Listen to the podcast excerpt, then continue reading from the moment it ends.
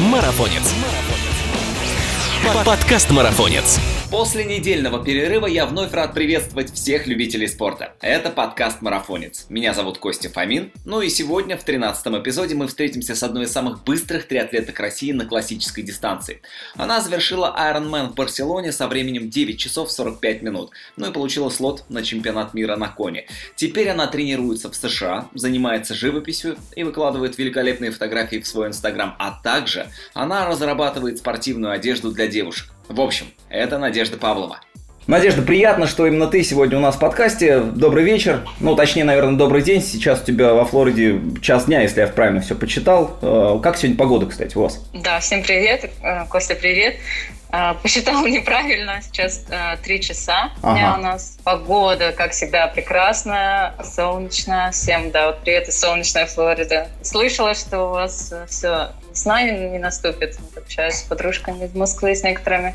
Поэтому посылаю вам тепла и солнца.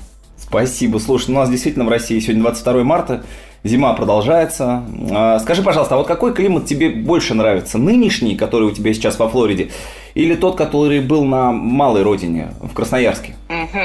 Ну, наверное, все-таки э, ближе а, что-то между Сибирью и Флоридой, потому что во Флориде все-таки мне бывает довольно-таки жарко здесь, особенно летом. Жарко настолько, что ну, плюс 40, ну, не тренироваться, не выйти на улицу просто невозможно. Uh-huh. А, чувствуешь себя как в сауне, даже минут на 5 выйдешь, поэтому везде здесь и кондиционеры, и в машинах, и в шоппинг-молах, там, да, везде, в торговых центрах. Ну, я, конечно, очень скучаю по снегу. А здесь снега вообще нет. Здесь э, круглый сезон лета. Угу. А, нет смены сезонов, да, э, к которому я привыкла. Там, красивые листья, ага. Э, цветные осенью, да, и когда снег тает, и вообще снег. Я люблю и зимние виды спорта. Ну, люблю я попрохладнее. Ага. Да. Хотя, знаете, у меня есть подружка здесь, в Майами, она сама русская, но она очень любит тепло, и она, когда зимой здесь, ей прохладно. То есть э, плюс 25 градусов, плюс 20, э, все, ей холодно, она улетает в Дубай. Там плюс, плюс 40, ей вот комфортно. Ну, я такого про себя сказать точно не могу. Мне комфортнее все-таки, когда плюс 15, плюс 20 градусов. Ну, ко всему привыкаешь, эм, поэтому вот тренируюсь, э, выбираю какие-то утренние часы, да, для велотренировок, для своих пробежек. Такой климат сделал тебя сильнее, быстрее, выносливее? Вот э, это спорный вопрос такой, даже не знаю. Э, некоторые считают, да, если ты будешь э, тренироваться в таком климате, потому что климат у нас еще и влажный, вдвойне сложно тренироваться, когда помимо того, что он э, просто жаркий, да, угу. и еще и вот влажный. Некоторые считают, да, что это позволит э, показывать более быстрые результаты потом на стартах, особенно если старты э, по климату, да, они приближенные вот именно к этому климату, где ты тренируешься. Но все-таки на себе я особо бы этого не заметила. Uh-huh. Мне кажется, если честно, это все генетически, сколько бы я ни тренировалась, э, сильно ну да, может быть, немножко есть сдвиги, но сильно это не помогает. Вот я была на старте в Ланкаве, и все в основном азиаты, они такого невысокого роста. Мне mm. кажется все-таки, что людям с высоким ростом и сложнее именно тоже в этом климате. Так что, ага. наверное, сказалось то, что я родилась именно в Сибири, еще и высокая, поэтому мне сложно в жаре. А, ну, а ты перебралась в США на ПМЖ или это временно, и ты собираешься рано или поздно все-таки вернуться в Россию? А, ну, тоже сложный вопрос. Э, я, наверное, не могу сказать, что я принадлежу именно вот э, я живу в России или живу в Америке или еще где-то. Ну, часто путешествуем, наверное, каждый там месяц, э, два месяца. И всегда готова, может быть, куда-то переехать. Вот думали или в Торонто. Поэтому, ну, где вот как раз попрохладнее. Uh-huh, uh-huh. Вот. Часто летаем, поэтому сказать, что я прям сюда переехала, ну да, пока временно нахожусь здесь. Ну подожди, но ты, вы путешествуете именно по США или по всему миру? А, сейчас мы путешествуем по США, ну сейчас пока временные такие у нас, э, у меня ограничения по uh-huh. выезду из Америки. Вот. Но вообще мы путешествовали очень много с моим мужем, встречались в разных уголках э, мира и проводили много, так сказать, ханимунов, как а, медовых месяцев перед тем, как э, я вышла замуж за него. А где тебе живется все-таки лучше? А, ну, я, наверное, скажу так, что там, где мой муж, там мое счастье. Мне кажется, вот сколько ты не меняй, там страны, города и так далее, везде есть свои минусы и плюсы. Нет такого, чтобы да, поначалу, может быть, кажется, вот, наверное, это то место, где я буду жить, и это все идеально мне, мне все нравится. Но со временем все равно находятся какие-то минусы, то не нравится, это не нравится, когда уже не как турист да, живешь, а ну, житель коренной. этой страны. Янки. Да, да, коренной житель. Поэтому, ну, я довольствуюсь и наслаждаюсь тем, э, где я сейчас, с кем я сейчас. Наверное, главное, э, с кем ты и что ты делаешь. Вот, а сейчас, ну, возможность путешествовать э, всегда радует, и возможность так вот быть неотрезанным от мира, да, путем вот всяких технологий, вот как мы с тобой сейчас общаемся, угу. да тем не менее, все время э, чувствуется связь с миром. Надежда, я не бывал на стартах в США, но когда вот смотришь какие-то видеоотчеты вот с крупных каких-то соревнований, складывается впечатление, что практически все любители выкатывают вот на велосипедах стоимостью там 7-10 тысяч долларов. Это так или просто это кажется? А, ну, триатлон, конечно, здесь очень сильно развит. Вообще, родина, да, как считается здесь, по крайней мере, в Америке, uh-huh. что это а, вот зародился он в Калифорнии, в Сан-Диего. Да, конечно, там, если посчитать, да, транзитку, сколько стоят все эти велосипеды, ну, очень дорого. И я, если честно, не знаю насчет России, потому что уже давно не участвовала да, ни в каких стартах, считаю, наверное, два года. Наверное, единственный мой старт был это вот э, спринт триатлон в Трилатском. Сравнивать тяжело. Но вообще, конечно, да. В Кружкулатском, я помню, стартовали и на горных, и в, просто в трусах, да, без да, да, да одежда там и в каске в обычной какой-то вот строительной. Да, ну, я, я на самом деле не вижу ничего там такого для спринт-триатлона, по крайней мере, там точно никакого особого оборудования не нужно, если ты не профессионал, да, какая разница. Но здесь же в Америке, да, очень часто можно увидеть люди, которые не показывают каких-то особых показателей, да, они на самых навороченных на велосипедах, оборудованиях и так далее. Ну, каждый выбирает свое. Согласен. А, просто вопрос, сколько у тебя ушло денег на экипировку, на твою? А, сколько ушло? Угу. А, ну, изначально вообще, когда я еще только думала, да, буду я заниматься триатлоном или нет, нужно мне это или нет, это было в Москве, когда я вернулась с Майорки, и вот тогда я задумалась о покупке велосипеда. Мне не хотелось тратиться там огромные суммы, да, для начала, потому что, ну, непонятно было все-таки, что будет дальше. Вот. И я купила обычный бушный велосипед, а, Скотт назывался, ну, правда, карбоновая рама, да, конечно, там не алюминиевая, но все равно. Это самый простой, мне очень так нравился понравился. Я почти полтора года не изменяла ему, то есть на всех стартах стартовала с ним. И даже не хотела его менять, потому что вот когда уже столько стартов там вместе прошел, и довольно-таки неплохие показатели были, мне казалось, что если у тебя ноги сильные, да, то ты можешь там на любом велосипеде. Главное это, чтобы сила была в ногах. Вот, но когда я купила новый велосипед, но он был э, уже такой для длинных дистанций, да, разделочный, э, конечно, разница колоссальная. То есть не проделывая никаких усилий, да, особо не, не тренируюсь, я улучшила свое время на 20 минут. Ого. Это новый велосипед, да, другая рама, другая посадка и еще другие колеса. Поэтому, э, конечно, мне казалось, что велосипед сам едет. То есть даже усилий не надо никаких прилагать, настолько разница большая.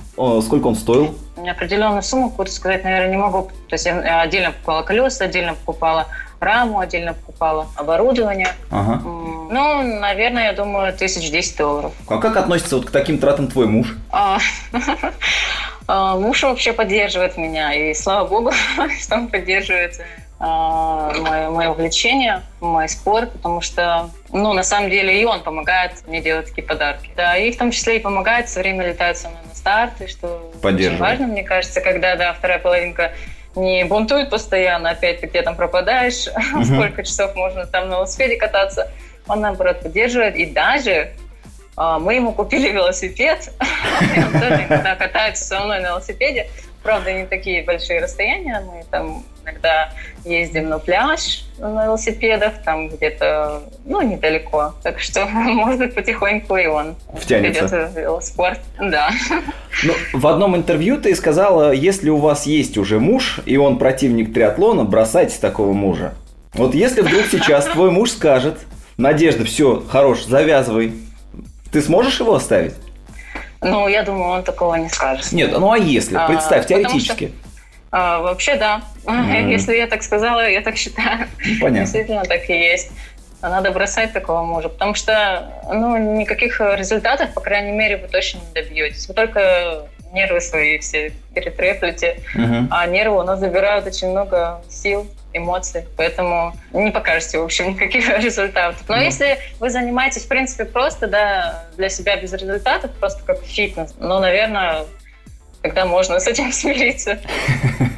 Но я как понимаю, твой муж точно не скажет этого, потому что он с тобой летает. Единственное, кстати, я вычитал где-то в интервью, он не полетел с тобой в Барселону, где ты показала лучшее свое время. А, Как так? Да, вообще, не говори как так.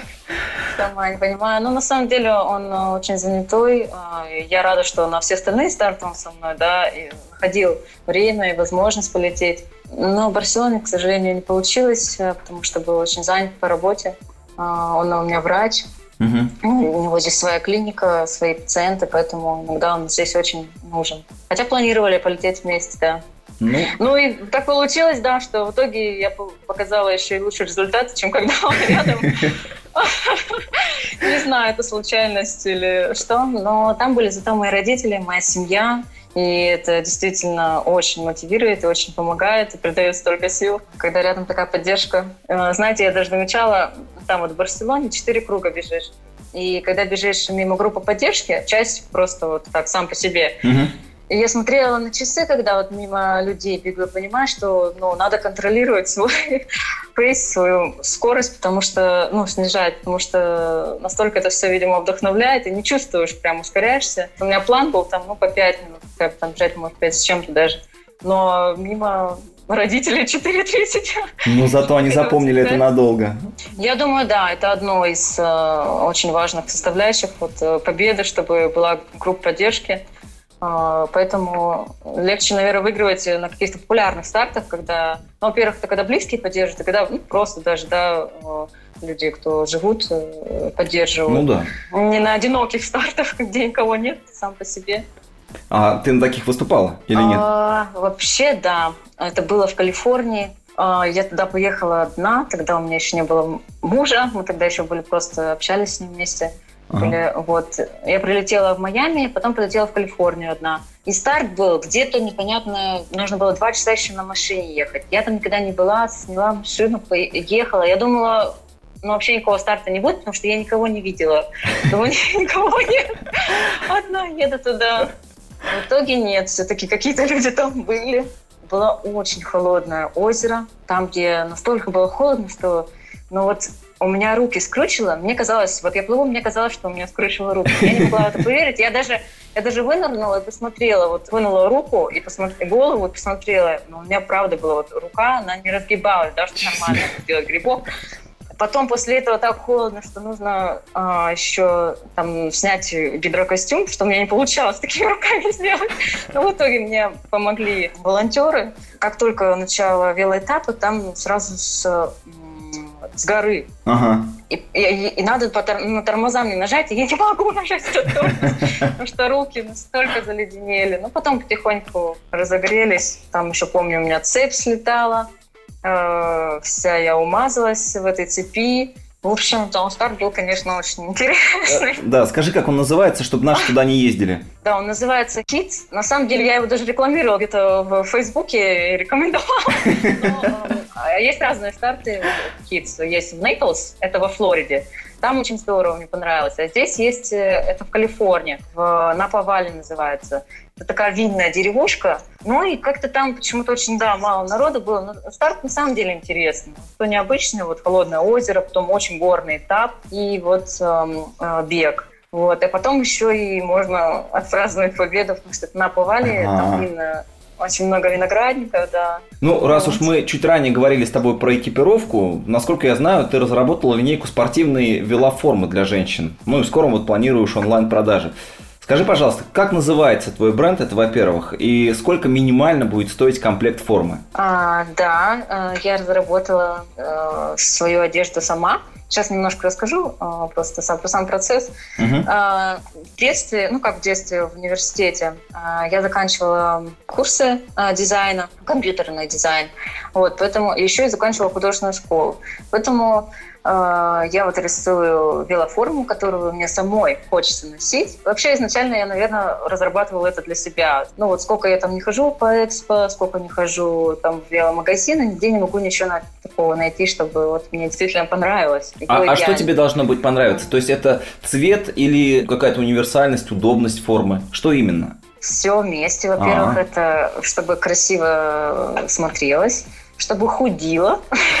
Это немаловажно для нас, девочек. Ну, за счет, да, за счет дизайна, за счет швов, за счет линий, за счет цвета это все возможно создать. А, чтобы было качественно, конечно, а, чтобы было комфортно. А, очень много деталей. Например, э, вот я сейчас расскажу, что я зарабатываю именно для Флориды, для жаркой погоды – или для солнечной погоды. В принципе, это везде. Мы в основном катаемся на велосипеде в солнечную погоду. И очень много можно увидеть такие узоры да, на коже потом ну, после... Да, да, да. Ну, такой загар, загар велосипедиста. Чего не наденешь там ни маечку с короткими рукавами, там ни платье.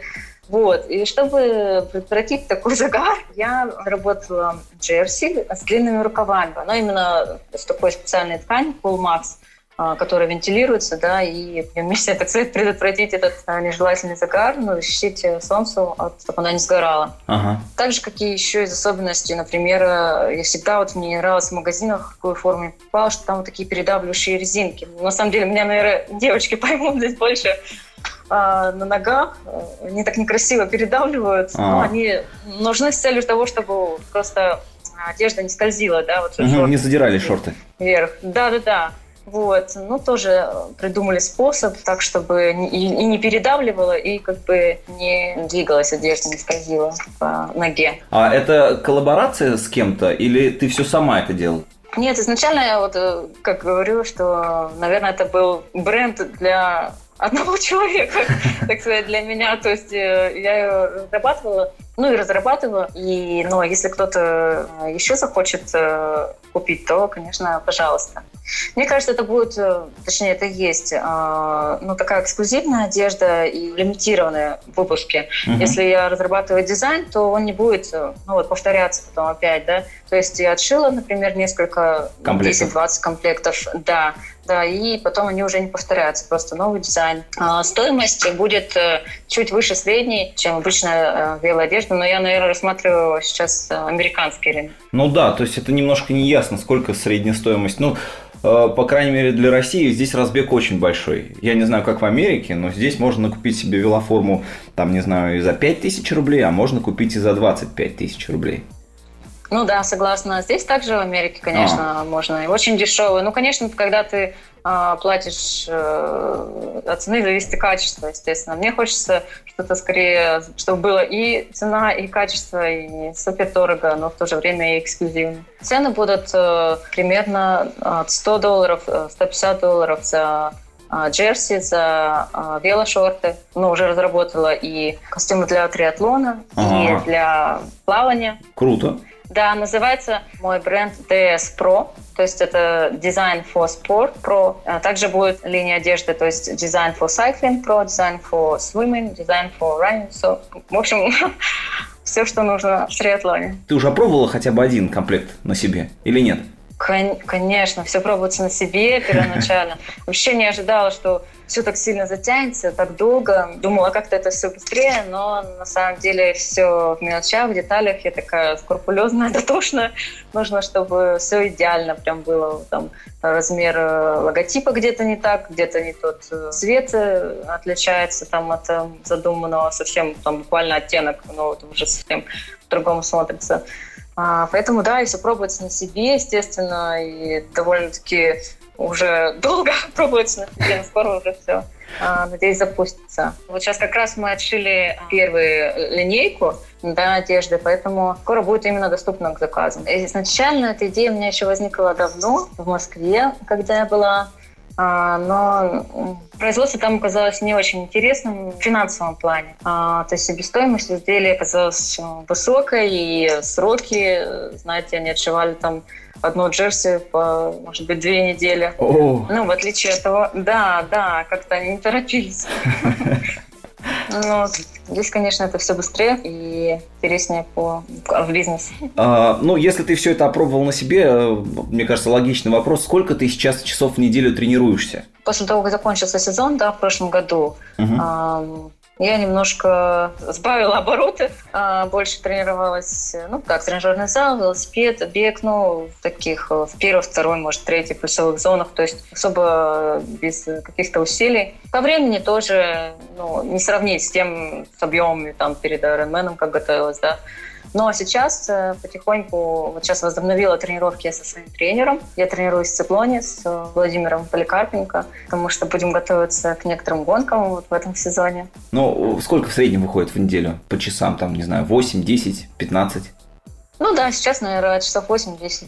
А какому виду спорта ты уделяешь э, больше времени? А, ну, если в часах смотреть, я имею в виду, то вело. Вело. вело да. А тебе эта угу. дисциплина больше нравится, или ты понимаешь, что ты можешь больше отыграть за счет велосипеда? На длинных дистанциях, да, конечно, можно отыграть за счет велосипеда. Так было как раз на Барселоне, ну, вообще во многих других стартах. А я планирую пока, не планирую длительные дистанции проходить. Я хочу попробовать себя в спринте и в Олимпийке. Поэтому даже не знаю, на каком тут можно выйти в спорте. Тут, тут нужно делать все очень быстро. Все очень быстро, да. А, Надежда, а как ты пришла в триатлон? И почему именно триатлон? До этого ты чем-нибудь занималась вообще, нет? Ну, Константин, наверное, это самый часто задаваемый вопрос, почему пришла в триатлон. Наверное, травма позвоночника, я думаю, привела меня в триатлон. Десять лет назад, в 2008 году, я каталась на сноуборде. Вот, я каталась с мальчишками. Вот, они там э, скользили на рейлах, я тоже за ними. Они прыгали на трамплинах, я тоже с ними. Так вот. А, и однажды вот я допрыгалась в прямом смысле. Катилась сначала с одного трамплина, а потом мне нужно было держать скорость и прыгнуть с другого трамплина. При этом делали еще какие-то трюки. Так. Вот. Мальчикам, мальчики в основном тормозили после вот первого трамплина, они притормаживали, потому что им хватало вот за счет массы, да, скорости, угу. чтобы залететь на трамплин. Но я решила не тормозить, и как летела, так и летела. В общем, Ну и неудачно приземлилась. А, вот приземлилась, прям дышать не могла. И я хорошо помню, что я тогда сказала, никогда больше не буду кататься на сноуборде. Единственное, что я вот смогла сказать, хотя сейчас я далеко так не считаю, но в тот момент у меня первые мысли были такие. Меня отвезли да, в скорую помощь. Ну, сначала медпункт, потом в скорую помощь. Поняли, что что-то серьезное. Вот, оказалось э, взрывной перелом двух позвонков. Мне вставляли металлоконструкцию, мне ставили импланты в позвонок. То есть ты сейчас вот. с ними? И при том, э, мне сказали, что вот эту титановую конструкцию можно вот всю жизнь с ней прожить, да, ничего не нужно ее менять. Угу. Потому что там вот новые технологии какие-то. В итоге Через год примерно, как мне стали вот делали операцию, я вот как-то сидела, и мама меня спрашивает, что ты, говорит, мне не нравится твоя спина, сходи, сделай снимок. Сделала рентген, и в итоге оказалось, что это металлоконструкция титановая, она сломалась. О, как? Вообще, да, да, такой шок был. Обещали, что пожизненно, в итоге вот, вот титановая конструкция ломается. Ну и, может быть, это к лучшему, потому что мне этот металл убрали. Ну, часть осталась. Операция была с двух сторон, не только да, со стороны спины, а со стороны и спереди. Ой. Но, слава богу, мне не разрезали спереди, мне делали вот сбоку. Вот. Я помню хорошо еще момент, когда после а, анестезии проснулась, ну, после операции, и я была так счастлива, что я поняла, что у меня нет разреза спереди, да, там обещали вообще, что разрежут весь живот, будет огромный шрам. В итоге, ну, только сзади. Ага. Ну вот, после того, как сломала спину, конечно, мне сказали, что нужно укреплять э, мышцы, поэтому я ходила в спортзал, каждый день укрепляла мышцы спины, коры и так далее, да, мышцы, которые поддерживают позвоночник. Потому что я, считай, заново училась ходить, заново там мне нельзя было сидеть полгода. Тоже отдельная история, как ходила там на лекции. Я тогда училась в университете, и, считай, все же пары да -да -да. были сто, стоя. Ой, сидя, мне приходилось стоять все это время. Укрепляла мышцы спины, и, конечно, мне сказали, что самое лучшее – это плавание. Так я пришла э, в плавание. И потихоньку даже начала бегать, хотя мне о беге сказали забыть. Но я как бы не могла без этого, там бег для меня был все, поэтому я потихоньку-потихоньку начала бегать. Однажды, как-то я тогда жила как раз в Москве, после университета я переехала в Москву, там по работе, ну и вообще переехала, в общем. Угу. Вот, и находилась в Москве и полетела на Майорку. Просто, тогда я вообще не знала о триатлоне. Я прилетела на Майорку, я знала, что это такой пляжный отдых, а, все лежат вот как раз пляже, загорают, там, может быть, по барам ходят. Я скорее вот просто развеяться поехала туда. Я спускаюсь на пляж однажды и вижу вот всю этот экшен, весь этот праздник, триатлон. А, все бегут, все там снимают гидрокостюм, садятся на велосипед. Есть только болельщиков вокруг. Ну, в общем, я поняла, смотрю вот на их лица, и я поняла, что я тоже так хочу, тоже туда надо. И я вернулась э, в Москву так. А, и начала искать себе велосипед, но я совершенно ничего не знала как, что, какое оборудование нужно, да, как к этому готовиться, кто вообще мне поможет. А, вот. Я тогда занималась в арт-классе, как раз встретилась с Сашей Жуком, который мне во всем так мотивирующе, с глазами горящими рассказала об этом. И так я пришла как раз в триатлон. А, в триатлон. Вот э, сделала спринт в начале.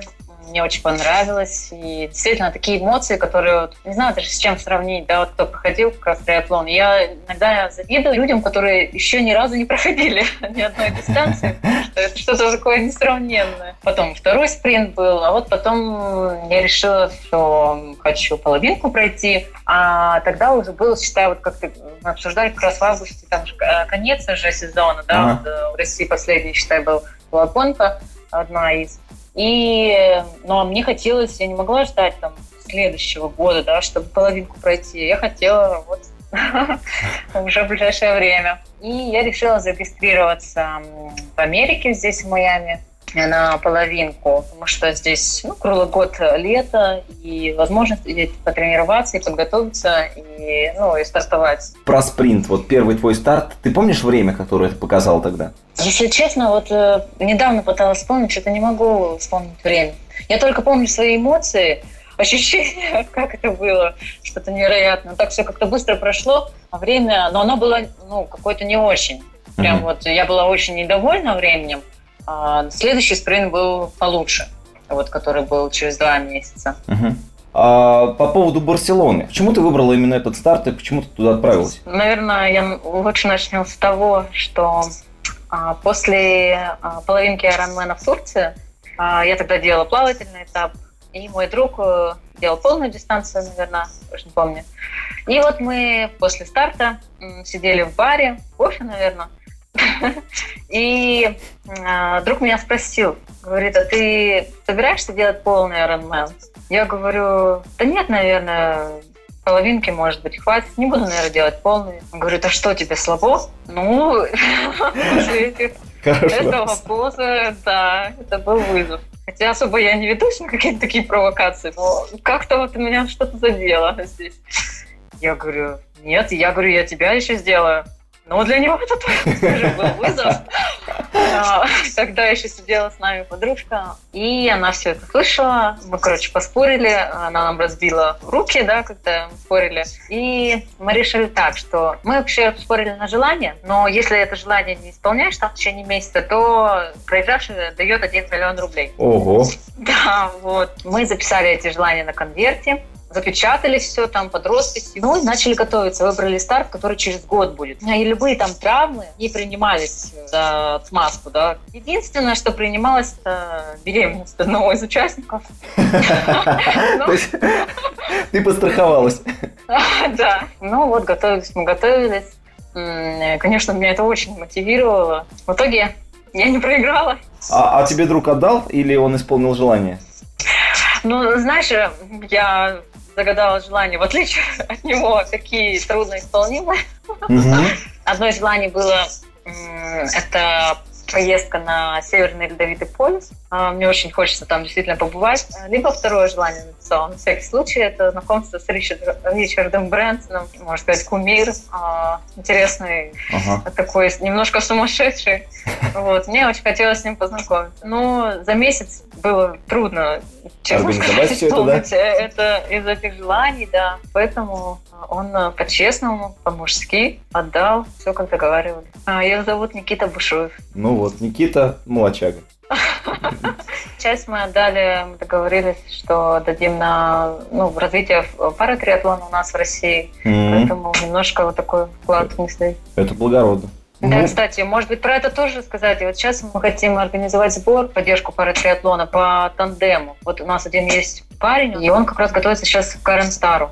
Вот, нужен тандем. На самом деле он не один такой человек. Очень много у нас в России, да, который не могут себе позволить купить этот тандем. Вот, и, ну, чтобы этим велосипедом, тандемом была возможность пользоваться, ну, и не только ему, естественно, может быть, ему для подготовки будет в первую очередь, но и все остальные ребята с ограниченной возможностью, чтобы могли а, также, если нужно, необходимо подготовиться, то могли как бы им пользоваться. То есть он был бы не чей-то, а вот именно, может быть, фонда, а где об этом можно подробнее узнать? Ты скажи, может быть, кто-то из наших слушателей просто захочет чем-то помочь. А, этим занимается а, фонд «Спорт для жизни», благотворительный фонд. У нас в России он такой единственный, который помогает именно а, паратриатлону. У них есть э, сайт, где вы можете помочь сделать пожертвования. Ну, не обязательно, не только деньгами, нужна любая помощь, в том числе и волонтеры. Вот, можно на Фейсбуке у меня найти пост. Как раз я писала о фонде и Алексей Горелов, это он наш э, атлет, который хочет пройти дистанцию один, все этапы. Это будет, э, на самом деле, впервые на сегодняшний момент, как бы вот в международном триатлоне еще нет, не зафиксировано такого случая, когда человек э, с нарушением слуха и зрения, любитель, проходил бы полную дистанцию да, хочется как-то привлечь внимание. Конечно, немногие об этом знают. То, что даже не хотят помочь, просто не знают. Ну да, потому что об этом информации крайне мало. Угу. А ты помнишь, э, что для тебя было сложнее всего, когда ты начала заниматься триатлоном? Сложнее всего? Ну, наверное, у меня было недостаток информации именно, вот какое оборудование, как готовиться, да, и как прийти режиму. То есть э, в этом плане знакомство, да, во-первых, помогает. Ну, во-вторых, ну, я имею в виду вот круг общения, который уже как раз нарабатывается с тем, э, когда уже приходишь в триатлон. Ну, и вот э, не хватало постоянства, что тренер очень мне помог. А у тебя с самого начала был тренер, или ты сначала сама как-то пыталась тренироваться, что-то заниматься, бегать, прыгать? Да, я сама пыталась сначала. Вообще первый мой полумарафон. А, я пробежала, да, сама. Я бежала, я не знала вообще, как бегать. Ну, я не знала, что может нужно пить, не нужно пить, что есть перед как там, какие тренировки проводить перед. В итоге довольно-таки неплохое время получилось, когда у меня, по-моему, час 31. Потом на велосипеде тоже я, конечно, умела кататься, но не таком, не на контактных педалях. Вот. Э, и плавание. Самое техничное, да, наверное, один из техничных видов спорта, это вот плавание, где лучше все-таки я всем советую с тренерами заниматься, чтобы они смотрели, даже когда уже ну, научился технике, все равно я через какое-то время, например, когда я в Москве бываю, я всегда обращаюсь к Юлиану Малышеву, а, чтобы он именно со стороны смотрел и корректировал технику. Потому что сам иногда вот либо забываешь, либо чего-то не видишь, да, что видит тренер. А вообще какая тебе дисциплина больше всего нравится из трех? Наверное, это сложный вопрос. Какая дисциплина из трех? потому что все они а, по-своему мне нравятся, но, наверное, если брать, э, какая с детства нравится, да, это бег. Всегда любила бег и сейчас люблю. Ну, также и плавание, и вело, конечно. На вело это вот скорость, да, ощущение скорости мне нравится, ощущение ветра. В плавании тоже это вот э, усталость после плавания, но она какая-то другая uh-huh, uh-huh. томность такая, но и в то же время э, такое удовлетворение. А сейчас вот ты тренируешься одна или у тебя есть какая-то компашка, с которой ты проводишь ежедневные какие-то тренировки? Да, иногда я тренируюсь с кем-то, но в основном э, э, я тренируюсь одна. Мне довольно-таки комфортно, потому что не надо подстраиваться, да, или кто-то под меня чтобы подстраивался, потому что Иногда я бегу, когда с кем-нибудь, я вижу, ну, парень не может бежать уже.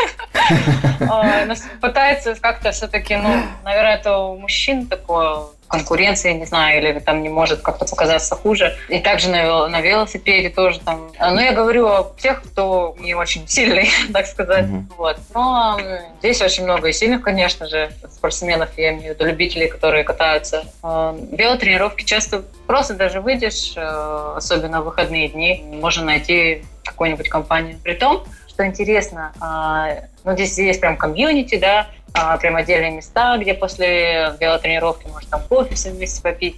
И даже на побережье, где вот велодорога это, там стоят волонтеры, э, которые, ну, ты можешь, э, если у тебя, допустим, вода закончилась или изотоник, то есть они бесплатно дают тебе воду, изотоник. Вот. В смысле, это ежедневно они Прямо... просто стоят?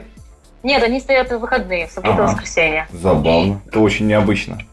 Да, это здорово. Здесь, э, ну, все за, в принципе, велоспорт. Единственное, что я когда после Майорки, да, там после Франции, когда там, там же, считай, велосипедист чуть ли не главнее, чем машина, да. Ну да, да. Уважение им, там, ну, все все равно обращают внимание, там, не давят.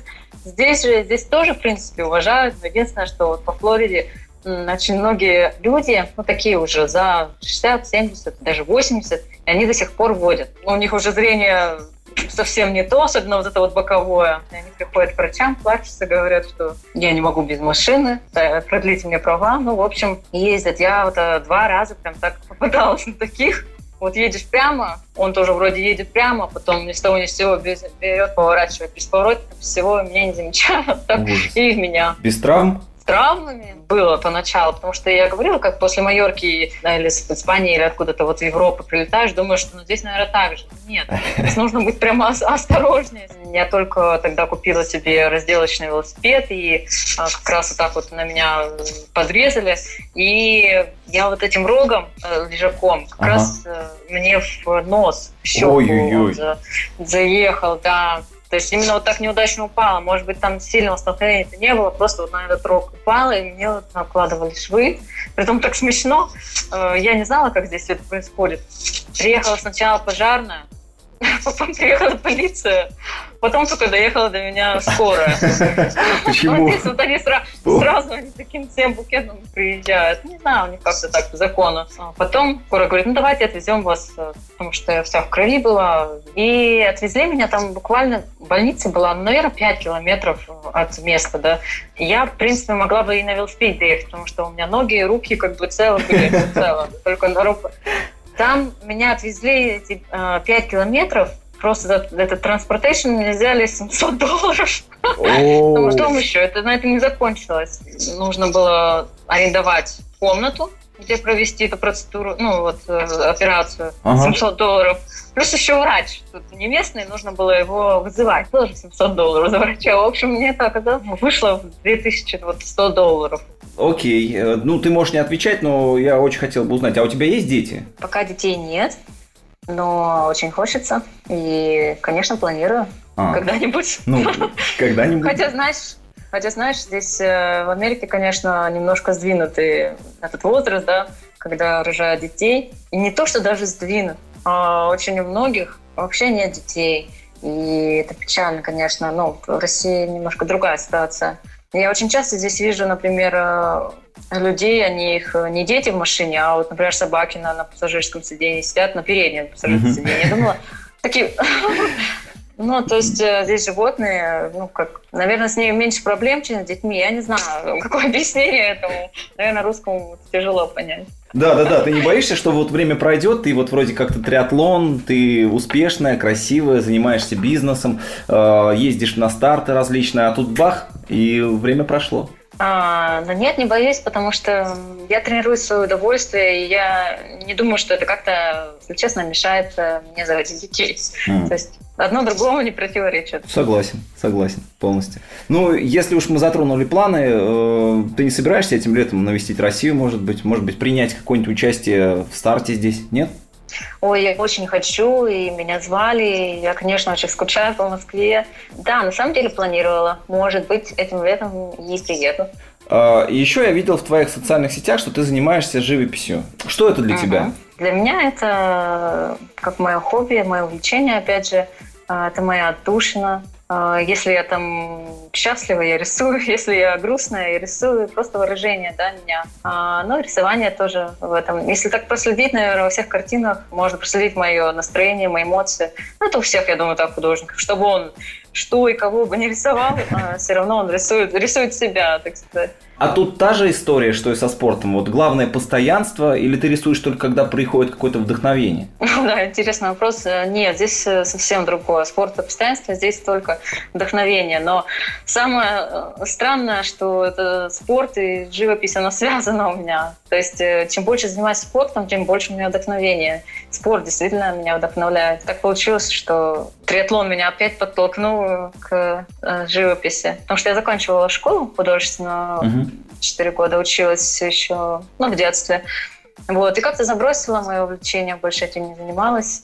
Вот, а сейчас опять всплыло. потихоньку возобновляю. Ну, да, всплыло. Круто. Ну, недавно у нас, кстати, в подкасте был э, Саша Жуков, который, по твоим словам, и познакомил тебя с триатлоном, и вдохновил тебя на занятия этим видом спорта. Ну, очень да, увлеченный человек, да. А, а ты? Ты на данный момент кого-то вот из своих знакомых или родственников уже втянула в триатлон? А, я не знаю, даже трудно сказать, но многие, да, начинают, например, бегать или плавать, угу. или велоспорт заниматься, конечно, когда видят, э, когда человек постоянно где-то плывет или бежит или на велосипеде. Но в первую очередь это муж. А, он стал очень активно заниматься спортом, он у меня бегает тоже каждое утро перед работой. А, вот мы купили ему также велосипед, но вот все в плавание не могу его заманить. Почему? Он боится воды? Нет, он не боится, он даже говорит, что умеет плавать. Ну вот... Э, ну не показывает, да? Да, пока не показывает. А, вот сейчас у тебя есть э, такая вот возможность. Что бы ты сказала тем, кто хочет, но еще не решился заниматься триатлоном? А, ну, мне кажется, если брать э, девушек ну, да. Да, во внимание, то, во-первых, он оттачивает фигуру. А, это что очень немаловажно да, для нас, девушек. А, очень гармоничная, сложная фигура становится. Далее появляются и плечи, и попа в тонусе, ягодицы. Во-вторых, конечно, ну, какие мы женственные бы не были, все равно нужно оставаться сильной. Очень а, много таких жизненных ситуаций, где спорт очень помогает. Во-первых, в голове прояснить какие-то ситуации, все сразу по полочкам раскладывается. Но я думаю, все понимают, э, те, кто занимается спортом, да. И в то же время и вдохновение может прийти. А, очень много, например, дизайн одежды а, мне приходит именно во время бега. Надежда, у нас для тебя есть еще супер спринт. Это серия из пяти вопросов, на которые ты можешь отвечать как угодно, можешь даже промолчать, если вопрос тебе не понравится. Если не триатлон, то какой бы вид спорта ты выбрала? А, думаю, э, какой-нибудь зимний вид спорта. Наверное, сноуборд. Что ты сейчас читаешь? А, на самом деле я читаю сейчас э, книжку Марии Шараповой «Unstoppable». На что тебе не хватает смелости? А, прыгнуть с парашютом. Я очень боюсь высоты. А твое любимое занятие, не связанное со спортом? Ну и с живописью? Ну, наверное, ну, наверное, живопись, да. А второе, я очень люблю играть на пианино. Тоже немножко играла в детстве. Но все забыла, естественно, все заново учусь. Очень мне нравится. Слушай, забавно, ты э, не первый человек, кто говорит о том, что хочет играть на пианино. Но у нас вот тут недавно тоже был Миша Громов. Uh-huh. И он говорит, я, говорит, учусь играть тоже сейчас на пианино. Это очень забавно, когда триатлеты такие, я на пианино хочу научиться играть. Круто. Ну, забавно просто звучит так. А, ну и последний вопрос. еще начнем. Балет танцевать. А, ну и последний вопрос. А, человек, который тебя вдохновляет. Наверное, мой муж, конечно. Ну да, он меня вдохновляет и очень много чему учит, как мой гуру. Я очень рада, что попался такой муж. Я, конечно, извиняюсь. Я обещал тебе последний вопрос, но тут вот прям вот напрашиваются вопросы. Очень много говоришь о муже с вами. А как вы с ним познакомились? Э, я поехала на свой первый старт в Америку. И как раз после старта вот этого хитс, про который рассказывала в Флориде, в Нейплс, э, я закатывалась по Ocean Drive в Майами. И ехала, ехала, и тут передо мной скейтер, мальчик, и с другой стороны мужчина. Солидный, в пиджаке, идет, переходит дорогу. Ну и мне столкновение было не избежать. То есть мне нужно было либо вот в него врезаться, в мужчину, либо в скейтер. Ну, Выпал. я так подумала, что лучше я собью мужчину, да, потому что, ну, скейтер был такой тоже неустойчивый, тоже на колесах, я на колесах, непонятно, что было. В общем, выбрал. Но скорость у меня не была большая, то есть ничего такого серьезного не произошло, просто так на меня зло посмотрел, потом еще раз посмотрел, пригласил меня на кофе. Это был мой последний день как раз э, в Америке. Вот, и после этого уже все так э, началось, и мы поженились. Ну и раз уж мы аудиоподкаст, мы традиционно просим своих гостей назвать свою любимую песню. Что это за песня и почему именно она стала любимой? Моя любимая песня? А, ну, наверное, если взять э, последнее время, а, я вот сейчас учу испанский, у меня брат мой садил на это, он сам хорошо говорит по-испански, поет испанскую оперу, испанские песни. Угу. Вот, поэтому, э, ну, это как способ еще учить язык, да, через песни, один из способов быстрых и интересных. Часто слышу песню Андрея Бачели, например, «Бесом и муча». Угу. Надежда, рад был познакомиться, пообщаться с тобой. Ты очень интересный, увлеченный, приятный человек. Желаю тебе интересных стартов, быстрого времени в этом сезоне. Узнай, что такое поближе там, спринт, что такое Олимпийка поближе. Спасибо тебе большое за встречу. Спасибо тебе тоже большое за встречу. Приятно было поболтать с тобой. А еще увидимся на стартах, думаю. Я надеюсь, но я в США пока не собираюсь, если только ты к нам сюда в Россию, поэтому приезжай, буду рад. Да, хорошо. Привет. Это был один из самых приятных подкастов за все время. Хотя бы потому, что с Надеждой мы очень откровенно и долго беседовали за эфиром. Но многое не вошло в выпуск в силу различных причин. Ну а жаль. Жаль. Но я думаю, мы еще запишем вторую часть, когда Надежда приедет в Россию. Она же обещала. Ну а я вам обещаю в скором нового героя. Кто это будет? На следующей неделе обязательно выясним. Чтобы не пропустить, подписывайся на подкаст Марафонец на SoundCloud и iTunes подкаст. Ну а также обязательно оформи бесплатную подписку на наш журнал www.marafonец.ru Это был Костя Фомин. Адьос. Bésame, bésame mucho. Como si fuera esta noche la última vez. Bésame, bésame mucho, que tengo miedo a perderte, perderte después.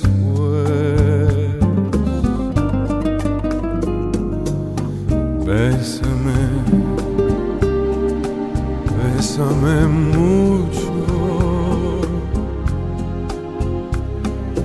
como si fuera esta noche la última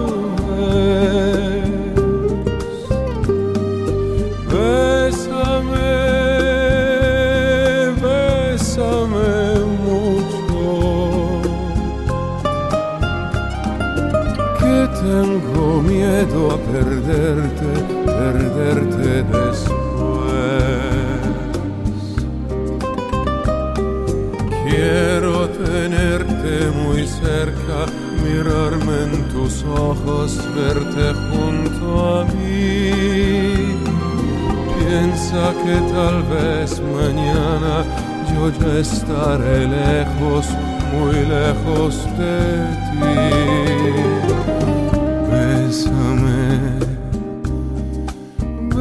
Bésame mucho, como si fuera esta noche la última vez. Bésame, bésame.